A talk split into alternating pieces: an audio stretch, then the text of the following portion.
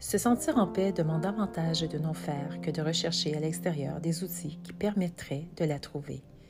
Pour cela, il est utile de se poser, de ne rien rechercher, d'être tout simplement présent soi-même, car dans l'instant présent, généralement, il ne se passe rien de grave ou de sérieux.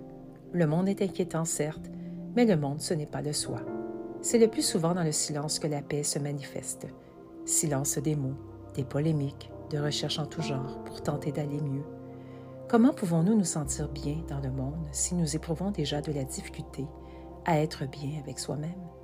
Il est nécessaire avant tout de regarder en soi ce qui fait obstacle à notre paix avant de la rencontrer vraiment. Attendre que le monde aille mieux pour aller mieux et un leurre.